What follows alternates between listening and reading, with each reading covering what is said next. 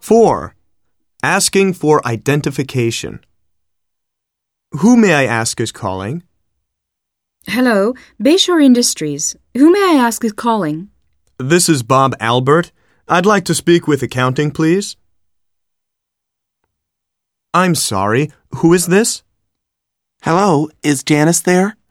I'm sorry, who is this? Oh, uh, sorry. This is Bob. I'm one of Janice's classmates. I'm sorry, I didn't catch your name. Hello, is Tina home? I'm sorry, I didn't catch your name. This is Brandon. I'm one of Tina's classmates.